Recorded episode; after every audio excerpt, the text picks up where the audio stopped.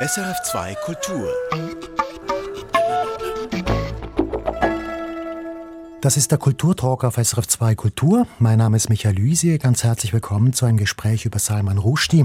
Sie wissen es ja, heute vor einer Woche ist der indisch-britische Schriftsteller bei einem Vortrag im Westen des Bundesstaates New York niedergestochen und schwer verletzt worden. Ausgehend von dieser Attacke, dieser neuen Gewaltstufe, möchten wir uns Gedanken machen über Salman Rushdies Bedeutung, über sein Engagement für die Meinungsfreiheit und ganz generell über die Bedeutung eines Falles, der ja mittlerweile schon 23 30 Jahre alt ist. Und wir möchten uns auch fragen, ob es andere Rushdis gibt auf der Welt und wer das noch sein könnte.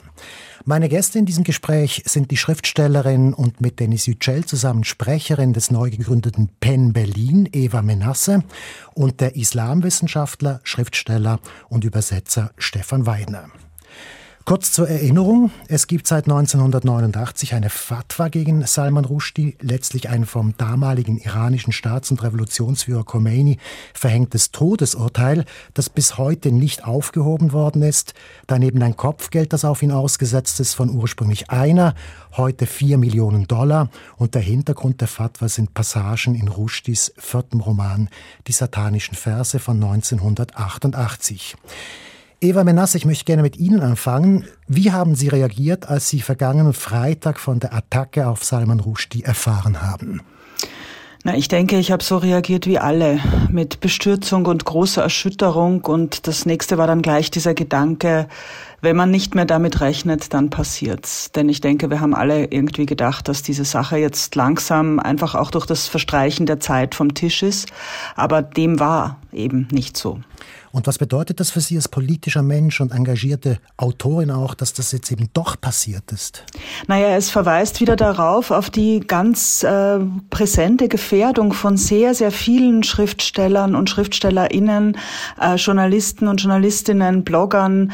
Das geschriebene Wort und das gesprochene Wort ist im Moment unter einem noch größeren politischen Druck und die Menschen, die schreiben und sich frei äußern wollen, sind immer gefährdeter durch die vielen Krisenherde in der Welt.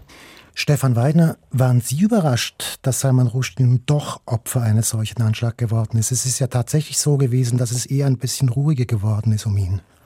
Ganz genau. Ich war sehr überrascht. Äh, ich habe es auch als Schlag in die Magengrube empfunden, als sozusagen schon auf der menschlichen Ebene als, als eine perfide Aktion. Natürlich die politischen Implikationen waren mir auch sofort klar und dafür habe ich natürlich auch Angst gehabt, denn damit kocht dieses ganze alte Thema wieder hoch, was ja schon rauf und runter diskutiert worden ist, aber wir müssen es dem nach wie vor stellen. Es bleibt aktuell. Frau Menessa hat es gesagt, Schriftstellerinnen und Schriftsteller sind bedroht überall, also oder nicht vielleicht nicht überall, aber doch an sehr, sehr vielen Orten der Welt, an viel zu vielen Orten der Welt. Und das ist der eine Aspekt, der uns wieder in Erinnerung gerufen worden ist. Der andere, den ich natürlich auch fürchte, ist, dass damit sozusagen viele Leute nutzen das natürlich jetzt auch aus für ihre jeweilige Agenda. Das sind rechtlastige Publizisten, äh, die ganze Islamophobie, die sich an diesem Fall ja auch sozusagen groß gesäugt hat wird wieder zusätzlichen Aufwind erfahren, wo sie doch ein bisschen abgeflaut war. Und ähm, natürlich auch der Konflikt mit Iran wird wieder auf der Agenda stehen. Also die Folgen dieses Anschlags sind noch gar nicht richtig abzuschätzen, glaube ich. Ich komme auf Sie zurück. Ich möchte jetzt Eva Menasse fragen zu Salman Rushdie persönlich. Sie kennen ihn persönlich, sind ihm zweimal begegnet. Wie ist er als Mensch? Salman Rushdie ist ein unglaublich umgänglicher, freundlicher, relaxter und wahnsinnig humorvoller Mensch. Also das Gegenteil dessen, was man denkt. Also weder Weder hat man ihm irgendeine Angst angemerkt oder eine Vorsicht und er ist auch sozusagen kein, ähm, er benimmt sich nicht als der Weltstar, der er ist. Also ich habe ja auch schon andere große und bedeutende Autoren kennengelernt. Äh, er ist ein wahnsinnig nahbar, umgänglicher Mensch. Ich hatte einmal eine Frage an ihn, da ging es um ein Foto, auf dem wir beide drauf waren. Ich habe ihm eine E-Mail geschrieben und hatte eine halbe Stunde später eine ganz herzliche Antwort und selbstverständlich und klar und mach nur und so. Also ein ganz besonders freundlicher und äh, liebenswerter Kollege. Und wie ist er mit seiner lebenslänglichen Bedrohung umgegangen? Er hat ja irgendwann mal gesagt, damit muss ich jetzt einfach leben und keine Bodyguards mehr gehabt. Ja, ich habe ja eben auch mit großem Interesse dann diesen autobiografischen Roman Josef Anton gelesen und da beschreibt er das ja sehr genau, dass das so lange gedauert hat, dieses Versteckspielen, dieses nicht in der Öffentlichkeit sein, dieses wirklich vom Erdboden verschwinden eigentlich und dass das irgendwann gereicht hat und er sich aus diesem, dass er das selbst sozusagen überwinden wollte und dann wieder raus wollte und dass er damals auch nach diesem jahrelangen Versteckspiel von sich aus auch seinen Bewachern und auch der Politik gesagt hat, er will das nicht mehr. Zu dem Zeitpunkt, als ich ihn kennenlernte, das war, glaube ich, das erste Mal 2016, war die Sache ja schon wirklich sehr lange her und da war ihm überhaupt nichts mehr anzumerken. Und ich glaube, dass das auch etwas ist, was man an ihm sehr bewundern kann, dass er das sozusagen verstanden hat. Er muss damit leben und äh, damit leben heißt es einfach so weit wie möglich wegdrängen, solange man lebt. Dass das jetzt zu diesem schrecklichen Vorfall gekommen ist, das wirft das Ganze natürlich zurück. Auf der anderen Seite hat er ja auch lange, viele Jahrzehnte, ist eben nichts passiert. Also so gesehen, ich bin, ich freue mich wirklich schon auf seine ersten äh, Stellungnahmen, die, die es hoffentlich bald geben wird, weil er ist ja offenbar auf dem Weg der Besserung. Ich bin sicher, dass er das Ganze wieder in eine für uns alle sehr überraschende Weise drehen wird. Sie haben gerade Josef Anton angesprochen, seine Autobiografie. Ich möchte ganz kurz da noch nachfragen. Was für ein Salman Rushdie kommt da auf einen zu? Wer wird da sicht- und spürbar? Das sieht man der doch und spürt man doch einen ganz speziellen Menschen. Ja, das ist bestimmt sein persönlichstes Buch, weil das auch so seine persönliche, direkte Erfahrung mit allen Ängsten, mit allen Problemen transportiert, aber eben auch seinen ungeheuren Humor, der ja auch noch in den, in den verzweifelsten Situationen so eine kleine satirische Stimme zulässt. Also ich finde, dass dieses Buch sehr viel über ihn als Mensch sagt, ohne dass ich ihn jetzt besser kenne. Aber ich bin ja andererseits mit Daniel Kehlmann befreundet, der wiederum mit Salman Rushdie sehr eng befreundet ist. Und der sagt dasselbe. Also Rushdie ist jemand, mit dem er, Kehlmann, sich, die schicken sich SMS, wenn sie zufällig zur gleichen Zeit dieselbe Fernsehserie gucken. Also ich finde dieses Buch deswegen so, berührend und auch, also es macht einen auch immer noch wütend, weil es so einen großen Bogen spannt zwischen den Menschen, die in Rushdies Leben unerwarteterweise dann ihm geholfen haben und der Aufbietung größter Opfer, größter persönlicher Opfer sich hinter ihn gestellt haben, Verleger, Lektoren, Übersetzer, Verlage und eben genau die andere Seite des Pendels, Schriftstellerkollegen, die sich in der Öffentlichkeit dann abfällig über ihn geäußert haben, die sich entsolidarisiert haben, die gesagt haben, na ja, das ist selber schuld, hätte halt mal nicht so ein blasphemisches Buch geschrieben. Und da muss man eben immer wieder und gerade auch heute nach diesem schrecklichen Anschlag sagen, es ist nicht Rushdies Schuld. Es ist die Schuld ist allein ein religiöser Fanatismus und eine absolute Verbohrtheit. Es hätte jeden treffen können. Alle diese inkriminierten Passagen sind ja Figurenreden, sind Figurengedanken. Das ist ja nicht, was der Autor denkt. Äh, das ist ja kein politisches Pamphlet, es ist ein Roman. Und das Problem ist halt, dass religiöser und auch anderer politischer Fanatismus diesen Unterschied leider nicht ziehen kann. Und aber auf diese Grenze müssen wir bestehen. Stefan Weidner käme da zurück zum Ursprung des Problems, zur Fatwa, zum Roman Die satanischen Verse. Was war denn eigentlich so ungeheuerlich an der ganzen Sache, an diesem Roman, dass das so eine Wirkung gehabt hat? Ich glaube, es gibt mehrere Aspekte. Ein Aspekt, das muss man einfach äh, vorwegschicken, ist natürlich, dass Samar Rushdie von seiner Herkunft her selber äh, Muslim ist. Er stammt aus der äh, muslimischen Minderheit im heutigen Indien. Es gab ja die Teilung zwischen Indien und Pakistan 1947. Viele Muslime wurden aus Indien vertrieben nach Pakistan. Aus Pakistan wurden wiederum viele Hindus vertrieben nach Indien. Und Salman Rushdie stammt aus einer solchen Familie, die dann in Indien geblieben ist. Das heißt, er ist äh, selber Muslim. Das macht ihn anfällig für den Vorwurf der Apostasie, also des Abfalls von der Religion, der nach einem strengen oder sehr formalistischen Religionsverständnis im Islam nicht möglich ist. Und das wurde ihm angekreidet mit diesen satanischen Versen, die eben Passagen enthalten, die ähm, über äh, ja, Ereignisse im Leben des Propheten spotten, die den äh, Propheten selber natürlich in der Fiktion, aber doch auch äh, als jemanden hinstellen, der ähm, nicht ganz glaubwürdig ist.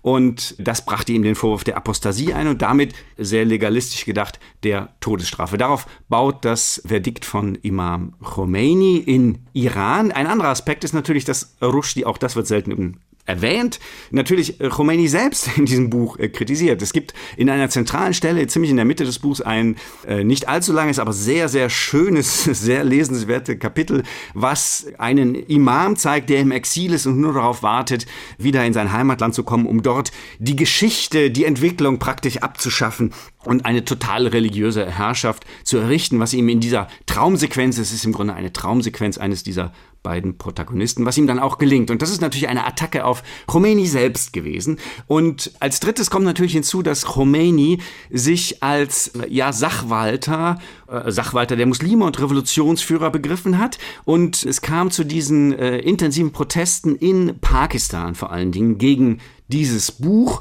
Man hat wohl Rushdie so ein wenig als einen indischen äh, Agenten begriffen, der jetzt äh, sozusagen gegen Pakistan oder gegen den pakistanischen Islam agitiert. Und es gab politische Gruppen, die das genauso gelabelt haben und dann ausgenutzt haben. Und als es zu diesen großen Protesten gab, äh, fühlte sich Khomeini wohl aufgerufen, sich an die Spitze dieser Bewegung zu stellen, um seine politischen Ansprüche durchzusetzen. Er hatte ja, wie gesagt, noch das revolutionäre Pathos für alle Muslime in der Welt zu sprechen, nicht nur für die Schiiten. Das hat sich natürlich als hohl erwiesen mit der Zeit. Aber ich glaube, das war das Motiv, diese Fatwa äh, auszusprechen. Also das heißt, es ist auch politisches Kalkül von Khomeini dahinter, sich jetzt an die, an die Spitze zu setzen. Ja. Also diese ganze Rede von den äh, beleidigten Muslimen halte ich ehrlich gesagt für eine vollkommene Fehleinschätzung. Das Ganze ist eine politisch aufgebauschte, gezielt aufgebrachte Sache, äh, für die man dann die durchaus die Gefühle der einfachen Leute, die das Buch weder gelesen haben noch irgendwas einschätzen können, sondern sehr manipulierbar sind, ausnutzt. Aber es ist auch in Pakistan äh, garantiert schon eine politisch inszenierte Sache gewesen, mit der bestimmte Akteure ihre eigene Agenda pushen können, sich selber inszenieren können. Das ist der Hintergrund. Es ist ein klar politischer Hintergrund für mich. Es ist kein religiöser Hintergrund, auch wenn die Religion missbraucht wird, um genau dies zu behaupten. Da noch eine Anschlussfrage. Was passiert denn jetzt? Also, das ist ja eigentlich ungeheuer. Ist da nicht eine Art Sündenfall begangen worden? Also, diese Todesdrohung, einmal in die Welt gesetzt, ist ja auch eine Art Muster, ist eine Art Blaupause für alles, was später kommt, bis hin zu Charlie Hebdo zum Beispiel. Ist da was anders geworden? In dem Moment. Ja, das ist eine Zeitbombe, wie wir jetzt sehen, die 30 Jahre, über 30 Jahre danach äh, noch explodiert ist. Das ist das Gefährliche daran. Das ist wie diese russischen Minen, die abgeworfen werden. Man weiß nicht, wann sie explodieren. Die Amerikaner haben die auch, glaube ich. Äh, jedenfalls ist es so, dass Natürlich, Sie haben recht. Ich, ich würde allerdings äh, auch wieder politisch gedacht keine ursächlichen Zusammenhänge sehen oder Wirkungszusammenhänge zwischen dieser Khomeini-Fatwa und äh, den Anschlägen des Islamischen Staates. Auch auf Charlie Hebdo nicht, wobei so ein bisschen ja, doch Charlie Hebdo passt, weil da ja einfach dieses aufgerichtet wurde, die Idee, dass man äh, den Islam nicht beleidigen dürfe und dass äh, man das äh, verfolgen äh, müsse. Das war ja auch mit den Mohammed-Karikaturen schon der Fall. Insofern ja, das ist eine Epochenschwelle gewesen, ja. Eva Menasse, ich möchte Sie wieder ins Gespräch hineinbringen. Wie entscheidend ist es für Sie als Schriftstellerin, auch als Pen-Sprecherin, das Thema Meinungs- und Kunstfreiheit? Ist das überhaupt in irgendeiner Art und Weise verhandelbar? Das äh, Interessante ist, dass es ja heutzutage von anderen Seiten verhandelt werden soll, nämlich auch von den aggressiveren Seiten der Identitätspolitik. Das heißt, die Kunst- und Meinungsfreiheit ist immer unter Druck und ich finde, es hilft in einer gewissen Weise, dass wir noch einmal an diesen Fall, an diesen 30 Jahre alten Fall erinnert werden, weil es da eben von der anderen Seite gekommen ist, vom religiösen Fanatismus. Also ich finde es jetzt auch sehr interessant, dass Herr Weidner sagt, das ist alles politische Propaganda. Also das ist sozusagen der politische Islam, der dann da durch die Welt tobt, wenn man das dann eben in so ein Muster stellen kann. Ich habe da jetzt gerade mit großer, mit großem Interesse zugehört. Die Kunst ist das Überlaufventil der Gesellschaft. In der Kunst muss alles verhandelt werden und die Kunst interessiert sich automatisch für das Schlechte, für das Blasphemische, für das Obszöne, für alles das, was wir aus der Gesellschaft heraushalten müssen. Deshalb findet es in der Kunst statt, auf eine sozusagen vermittelte, transzendierte Form. Und daher ist es so ungemein wichtig, jegliche Säuberungsversuche von der Kunst fernzuhalten. Und das Thema ist da und es wird von verschiedenen politischen Richtungen im Moment bearbeitet. Also von ganz rechts wie von ganz links. Es gibt ähm, irregegangene Woke, die versuchen hier Grenzen einzuziehen, wenn, sie, wenn man dann zum Beispiel eben sagt, äh, Figuren dürfen nicht rassistisch oder antisemitisch oder frauenfeindlich sprechen. Doch im Roman müssen sie das, weil wir sonst vergessen, wie die sprechen. Das heißt, es ist ein Riesenthema und so gesehen ist das wie fast wie ein so, so, so, so furchtbar und tragisch, das für Salman Rushdie persönlich ist, ist es wie ein Wake-up-Call, jetzt noch einmal sich diesem Thema einfach mal richtig zu stellen. Ich glaube, dass das immer noch vermieden wird in dieser, in diesem Versuch sozusagen Sprache inklusiver zu machen. Das ist ja eine Sache, aber die Gesellschaftssprache, die wir zwischen Menschen benutzen, ist eine andere als die Sprache der Kunst. Und ich nenne das immer die rote Linie, die da beachtet werden muss. Ich habe das Gefühl, dass jetzt abgesehen vom Fall Rushdie damals 1989 dieser Aspekt der ganzen Sache strenger geworden ist und extremer geworden ist in den letzten paar Jahren. Genau, das ist das, was ich gerade sagen wollte eigentlich. Aber ich glaube, man muss vom Fall Rushdie weggehend ja auch sagen, dass immer mehr Menschen mit Leibwächtern durch die Welt gehen müssen heutzutage. Also wir organisieren gerade von Penn Berlin, wenn ich das jetzt gerade äh, noch sagen darf, eine Solidaritätslesung für Salman Rushdie und die satanischen Verse. Das wird am Sonntag, am 21. Äh, August im Berliner Ensemble stattfinden mit vielen prominenten Autoren und Autorinnen, die aus Rushdies Werk lesen werden. Darunter ist Seran Atesh, die islamkritische Rechtsanwältin, die, so viel ich weiß, weiterhin von zwei Personenschützern begleitet werden muss. Immer. Tag und Nacht. Haben Sie denn als jetzt Sprecherin von Penn Berlin, Sie sind das noch nicht lange, konkret schon mit solchen Leuten zu tun gehabt? Naja, unsere Arbeit ist ja darauf ausgerichtet, verfolgten Kolleginnen und Kollegen zu helfen. Und es gibt uns ja erst seit Juni, als wir uns gegründet haben. Der erste Fall ist ein paar Wochen her. Da konnten wir die kurdisch-türkische äh, Lyrikerin, Romanautorin Meral Şimşek aus der Türkei nach Deutschland bringen. Sie stand vor einem politischen Prozess, der sie möglicherweise wieder mehrere Jahre in Haft gebracht hätte. Und Meral Şimşek ist ein klassischer Fall für diese vielen Stühle, zwischen denen Autoren manchmal sitzen. Sie ist Kurdin. Sie hat familiär Verbindungen in die PKK. Ich glaube, ihre Schwester ist ermordet worden in irgendwelchen kriegerischen Auseinandersetzungen. Sie steht zum bewaffneten Arm der kurdischen Freiheitsbewegung genauso kritisch wie zum türkischen Staat, der ja auch nicht müde wird, Schriftsteller und Journalisten zu kujonieren und einzusperren. Das heißt, sie ist in einer so hochgefährdeten Situation gewesen, dass wir sie jetzt nach Berlin gebracht haben. Und das ist eben die Arbeit, die wir, also die PEN-Zentren der ganzen Welt, aber auch andere Organisationen machen müssen, manchmal beschleicht mich die Verzweiflung, weil ich denke, es werden immer mehr und wir können nicht allen helfen. Aber äh, Autoren und Autorinnen flüchten scharenweise sowohl aus der Ukraine wie auch aus Russland, nämlich alle, die dissidentisch zu Putin und seinem Regime stehen. Und ähm, ja, das Problem hört nicht auf. Wir können einfach nichts anderes tun als weiterarbeiten werfen wir noch einen Blick nach außen, wie das anderswo gesehen wird, wird äh, Stefan Weidner. Wie reagiert, respektive reagiert auch über die Jahre die islamische intellektuelle Welt auf diesen Fall Rushdie? Also die Namhaften haben diese Fatwa alle verurteilt, ähm, was auch daran liegt, dass sie selber ja alle Probleme mit religiösen Autoritäten haben, religiösen und politischen Autoritäten. Das gibt sich oft die Hand. Nicht alle trauen sich, das sozusagen öffentlich zu schreiben, auf Facebook oder wie auch immer. Aber wie gesagt, die arabische Intelligenz, ja, die arabischen Autorinnen und Autoren sind eigentlich alle solidarisch mit Salman Rushdie, also, soweit ich sie kenne. Es wird Ausnahmen geben, zweifellos. Die große Gefahr, die ich sehe, ist, dass wir eigentlich ein unglaubliches Dunkelfeld haben an und auch eine Grauzone, wo nicht klar ist, wann fühlt sich jemand so bedroht, dass er wirklich um sein Leben Angst haben muss. Manchmal fühlen sich Menschen gar nicht bedroht, werden trotzdem verfolgt oder ermordet. Äh, Nagib Mahfouz war so ein Beispiel, der ist nicht ermordet worden, aber es gab einen schweren Anschlag gegen ihn, während er im einen Café saß, einer der bekanntesten ägyptischen Autoren, aber der hat sich eben auch mit den religiösen Autoritäten angelegt und da gab es tatsächlich dann noch einen Einzeltäter, der zur Tat geschritten ist. In vielen anderen Fällen ist es der Staat, der sich, wie gesagt, zum, entweder zum Sachwalter der Religion macht oder die Religion ausnutzt, um unbequeme Schriftsteller mundtot zu machen. Und ich sehe eine riesige Grauzone einerseits dessen, was möglich ist, also viele Dinge, die Salman Rushdie geschrieben hat, habe ich ähnlich in arabischer Literatur äh, lesen können, ohne dass darauf ähm, groß reagiert worden ist, dass es überhaupt aufgefallen worden ist. Also wir haben auch eine Grauzone des positiv Möglichen.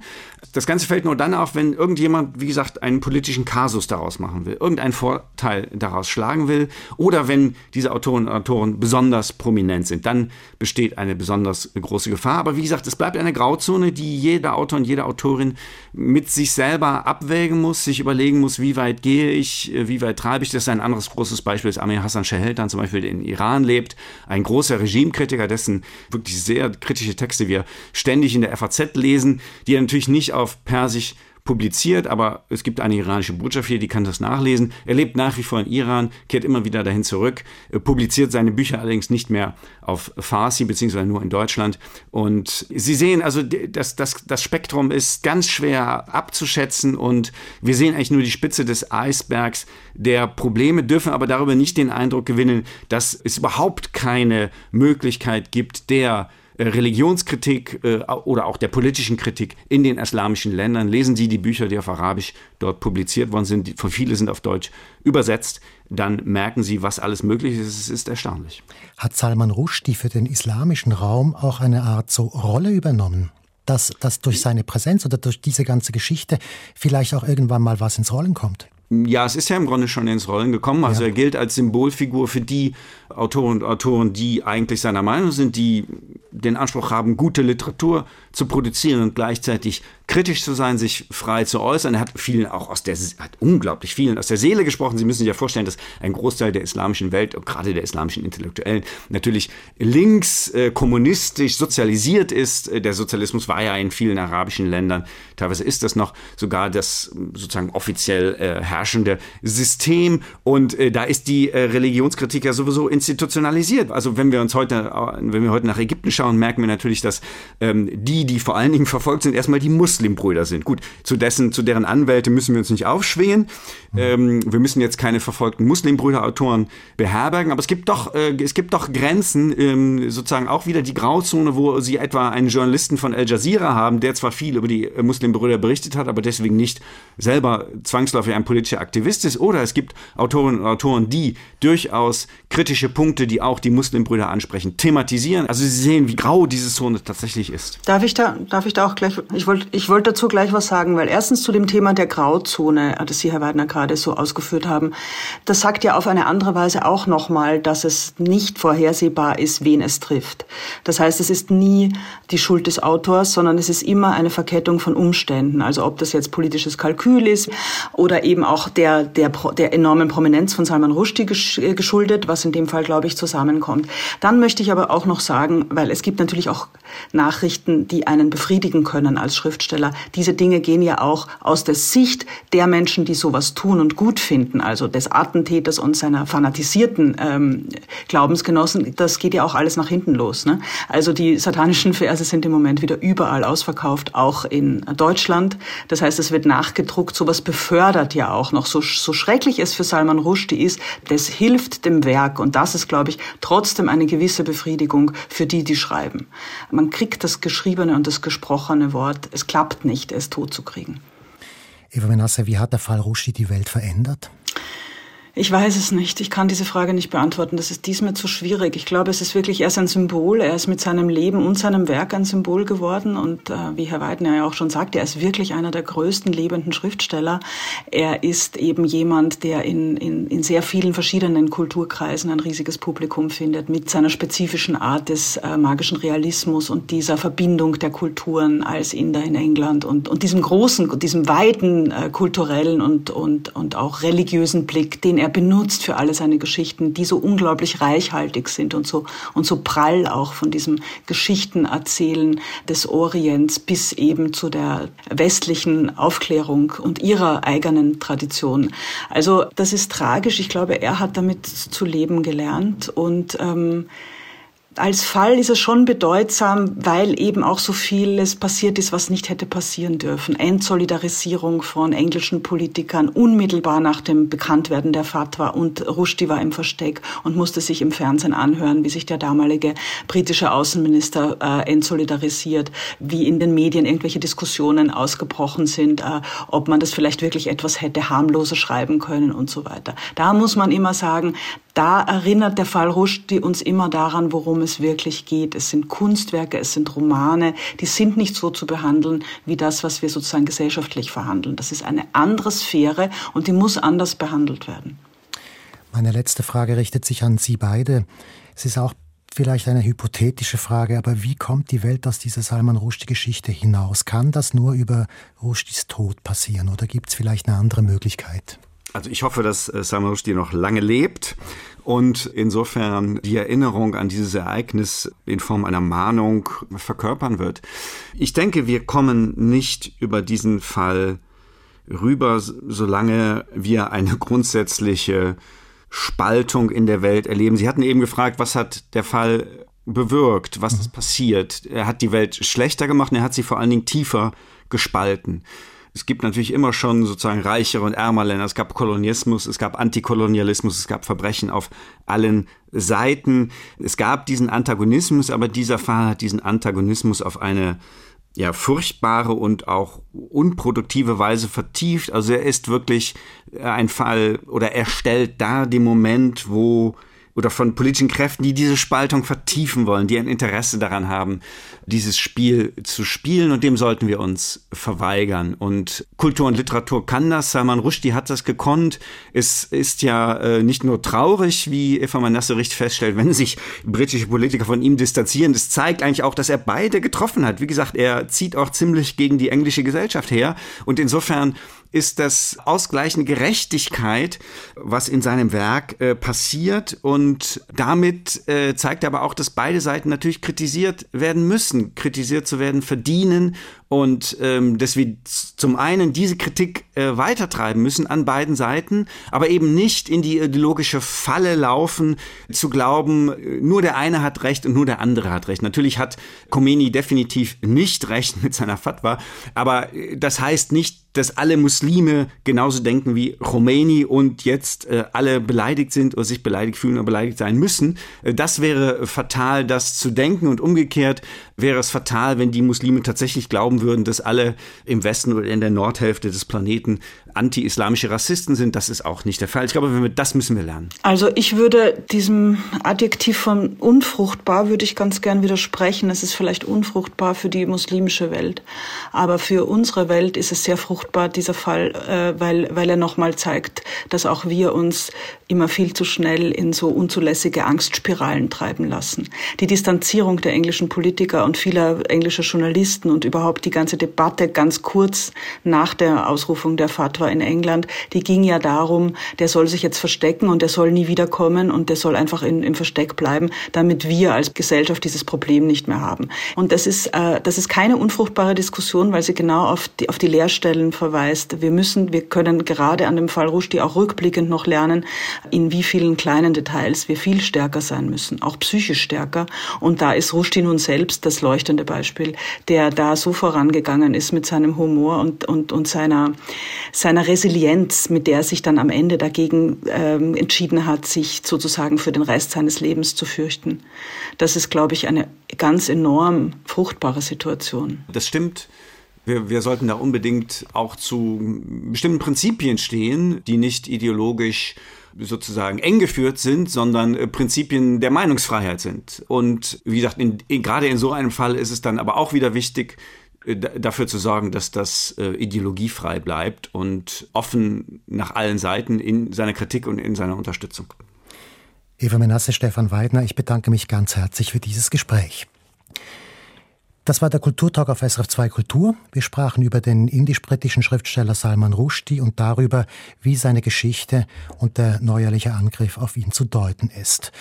Mit dabei waren die Schriftstellerin und Sprecherin von Penn Berlin Eva Menasse und der Islamwissenschaftler, Schriftsteller und Übersetzer Stefan Weidner, Redaktion und Moderation Michael Lysier in Zusammenarbeit mit Annette König. Erfahren Sie mehr über unsere Sendungen auf unserer Homepage srf.ch-kultur